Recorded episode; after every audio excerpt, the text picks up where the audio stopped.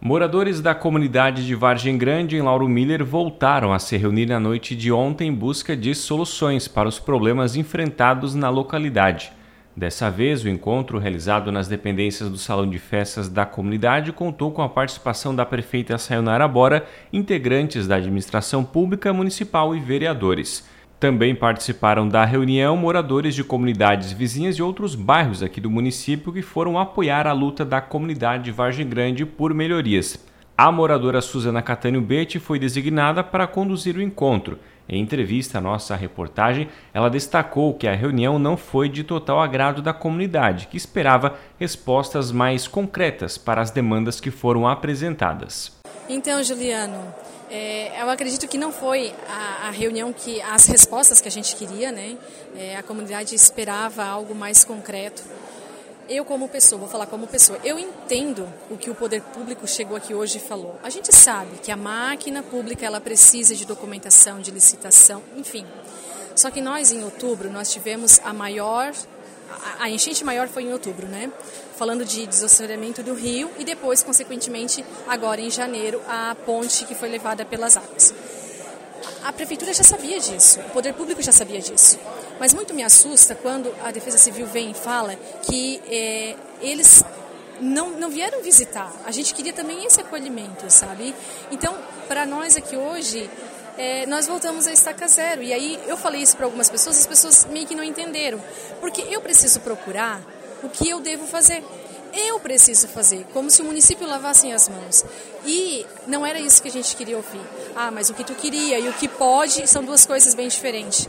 Bom, elas foram eleitas, essa gestão foi eleita por todo o município de Lauro Miller. E um carinho, um olhar diferenciado, eu acredito que não ia fazer mal a ninguém. Não é diferenciado porque é a nossa comunidade, mas poder ver o que pode fazer mais. Eu não, nós nos esbarramos sempre em leis, em documentação. E aí, nós vamos ficar exatamente como estamos? Pode dar uma nova enchente, carregar casas, plantações, vai ficar igual. A ponte, nós estamos dependendo de licitação. Quando? Não se tem uma data. Né? Moradores da comunidade vão continuar percorrendo 18 quilômetros somente para atravessar o rio porque trabalham do outro lado? Vão arriscar a vida passar dentro da água para vir uma bomba d'água, um rolo de água e levá-los? Então, acho assim, é um olhar um pouquinho mais carinhoso. Eu acredito muito na força feminina.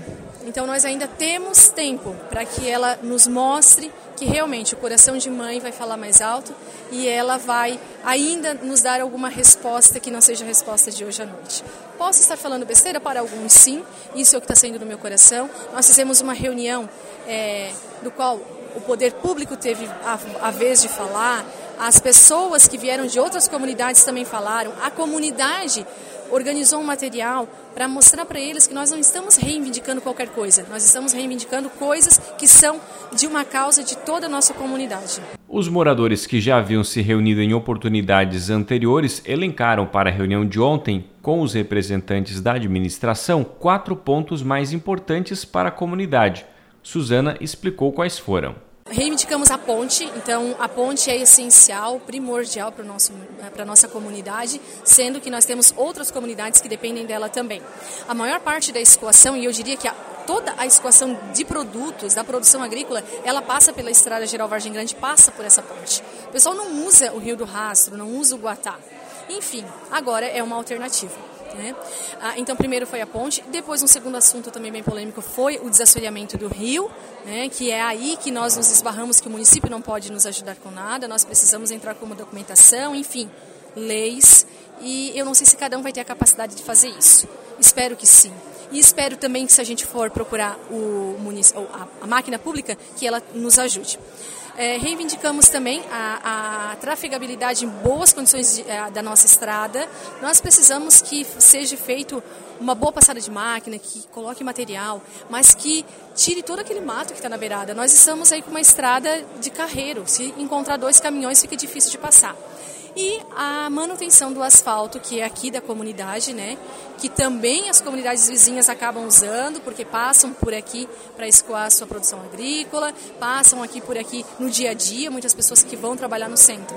Essas foram as nossas reivindicações, nada fora daquilo que a comunidade necessita, né? A comunidade também fez questão de apresentar tudo o que é produzido ou extraído na região da Vargem Grande e contribui significativamente no retorno de impostos. Sim, nós temos a madeira do seu Pedro, né, que fica do outro lado da ponte, eu vou chutar aí uns 300, 400 metros, e ele mora lá no Rio Capivaras Alto. Ele precisa fazer todo o trajeto Guatá, passar em Lauro Miller, subir a estrada geral, subir a estrada geral Vargem Grande, para poder chegar no local de trabalho dele. E isso não é só ele dia a dia, ele precisa trazer material para a empresa dele. Né? Nós temos o pessoal do leite, que tem o, o Jair Della Justina, depois tem a minha cunhada, é, que o caminhão vinha, pegava lá na minha cunhada, na Neuza, passava no Jair e subia, ia né, pegar nos, nos demais. Agora ele precisa fazer uma rota totalmente diferente, uma rota que aumenta o trajeto. E esse leite, ele é um leite in natura, que ele tem um tempo que pode ficar dentro do caminhão. Então essa também é a nossa preocupação. E esse pessoal que trabalha com leite, eles ganham referente à qualidade do leite que chega no laticínio. Então não é uma preocupação só nossa, é uma preocupação, uma causa de todos. E N atividades aqui, né? Nós temos uma grande preocupação também é, agora, o, a, o, pessoal da cooperativa Ouro Verde, né? Eles precisam fazer todo o trajeto. Isso tudo para nós vai ser custo, porque vai ser incluído no frete, porque não, não tem mais o acesso da ponte. É algo nosso? Sim, é algo nosso. É algo particular da comunidade? Não só da nossa comunidade de Vargem Grande, mas das demais comunidades também. Mas nós precisamos que alguém olhe por nós. Isso já tem impactado na, na questão dos, dos, agricultores aqui da, da comunidade, essa questão de caminhões ter que fazer outras rotas, buscar rotas alternativas né, em maior distância, está trazendo já algum impacto lá para o produtor na, na ponta final? Eu acredito que, como é tudo muito recente ainda, é, essa questão, nós precisávamos conversar com os produtores de leite, né? Com os produtores de frango. A princípio, eles têm uma rota, o pessoal do frango, o pessoal das outras comunidades, né? Que não seja o leite, porque o leite já é um caso que é bem minucioso essa questão da qualidade. Tem uma rota que é ali Rio do Rastro, Guatá. Mas o caminhão do leite, especificamente, ele precisa fazer uma rota muito grande. Então vamos ver se isso não vai gerar problemas, vamos ver se isso não vai levar desistência de alguns produtores, porque daqui a pouco não vai compensar todo esse trabalho, né? Suzana ressaltou a união da comunidade, que foi fundamental para a realização da reunião. Nós trabalhamos em conjunto com a comunidade. É, quando eu me coloquei na linha de frente, eu fui colocada por um grupo de pessoas. Não, tu fala, vai lá e fala. É, tenta organizar reunião, beleza. O Marcelo da mesma forma. Mas nós temos um grupo, nós temos uma comunidade toda envolvida. Nós temos um grupo de WhatsApp que todo aquele material que foi passado aqui hoje foi colocado naquele grupo. Então, assim, não foi nada que eu fui buscar. As pessoas disseram: olha, lá na minha propriedade acontece isso. Olha, lá na minha está acontecendo isso. Então, a comunidade se uniu em prol dessas causas e nós viemos hoje reivindicar. Suzana fez questão de agradecer aos membros da administração pública que participaram da reunião de ontem em Vargem Grande. Eu quero agradecer, Juliano, muito o Poder Executivo, porque aqui hoje se fizeram presente pessoas que nunca estiveram na nossa comunidade, ao menos eu não vi. Posso estar falando besteira, depois me corrijam se for o caso, mas outras reuniões vão surgir e que eles novamente estejam presentes. Faz todo sentido estarem presentes, falarem, porque é muito fácil eu dizer que eu quero, mas eles podem me proporcionar isso. Agora, quando eu digo que eu preciso, em nome de toda uma comunidade, a gente precisa abrir um leque um pouco maior. O que, que o poder público, o poder executivo, o que, que a máquina pública pode fazer por nós? Suzana, obrigado por ter sido com a Rádio Malta, o espaço sempre à disposição. Juliano, muito obrigado. Rádio Cruz de Malta, obrigada por estar presente conosco. Essa é uma causa de toda a comunidade Vargem Grande e comunidades vizinhas. Não vou citar nome porque tinha muitas pessoas de outras comunidades, posso acabar esquecendo de algumas. É, a comunidade se reúne novamente, sim. Acho que a gente precisa sentar agora e ver o que, que foi realmente falado. Enfim, muito obrigado. Uma participação que a gente não esperava e eu acho que isso mostra a força e a união da comunidade. E de todas as outras pessoas, né? Claro, porque não era só a nossa que estava aqui hoje, a nossa comunidade, mas os demais também. Marcelo Fontanella, outro representante da comunidade de Vargem Grande, destacou a importância do executivo estar presente para ouvir os anseios dos moradores. A, a comunidade anseia por respostas, né? E a gente sabe que o poder público, as coisas são um pouco, são um pouco difíceis, são poucos, não são igual na casa da gente, mas a, a gente sai com agradecendo aí a presença deles também, do, do, da prefeita, da, do poder dos vereadores, dos secretários, que agora eles estão sabendo a real dificuldade da nossa comunidade e a gente busca ah, melhorias para a nossa comunidade. A gente não busca nada além disso e porque a gente só precisa de acesso e ser ouvido e comunidade unida é isso, é comunidade junta, juntar, trazer o poder executivo para a comunidade, não poder executivo ficar no gabinete lá dela. Então ela tem que vir para a comunidade. Eu acho foi muito legal ela ter marcado essa reunião com a comunidade. Ela escutou os anseios da nossa comunidade e só esperamos que sejam feitas as nossas reivindicações. Marcelo, agora vocês têm algo já planejado, algum novo encontro, alguma reunião ou vão aguardar agora pela parte da, da movimentação da prefeitura mesmo? Não, agora a gente vai aguardar pela parte da movimentação da prefeitura. A gente mostrou nossos anseios, mostrou as nossas dificuldades, então agora a gente espera pela prefeitura, pelo poder público. Vocês elencaram, acho que, quatro prioridades aqui da comunidade, né? Acho que a, a, principal seria a questão da reconstrução da ponte que caiu com aquelas chuvas no fim ali de janeiro, né? Sim, o principal é a ponte, que está dificultando muito a pessoa, o ir e vir de pessoas de transportes e de pessoas mesmo, locomoção de pessoas. E o segundo ponto foi o desassoreamento do rio, que está invadindo, que foi isso, causa grandes causador então, dessas, dessa tragédia que aconteceu. E as estradas que estão muito dificultosas, estão muito. A gente está pagando muito caro, um preço muito alto por, por causa disso. Com certeza teve muita chuva, teve muito, muita chuva em outubro, desde outubro até agora, mas eu acho que agora o secretário vai dar uma atençãozinha para a gente e para a gente, para todas as comunidades, né? E vai parar, eu acho, de chover e eu acho que ele vai fazer um bom trabalho também, o que a gente espera. Então, seria isso. Moradores de comunidades vizinhas à Vargem Grande também estiveram presentes na reunião. Joana Bete, que trabalha com agricultura orgânica e agroturismo na comunidade do Rio do Rastro, relatou à nossa reportagem os problemas enfrentados em sua propriedade em dias de fortes chuvas. É, a gente tem uma, uma propriedade que a gente trabalha com agroturismo, né? E também com agricultura orgânica. Então, é, próximo do rio fica a nossa pousada. É, faz 20 anos, cerca de 20 anos, que o rio ele, ele é a margem direita, né? E nas chuvas de outubro, o rio veio para a margem esquerda.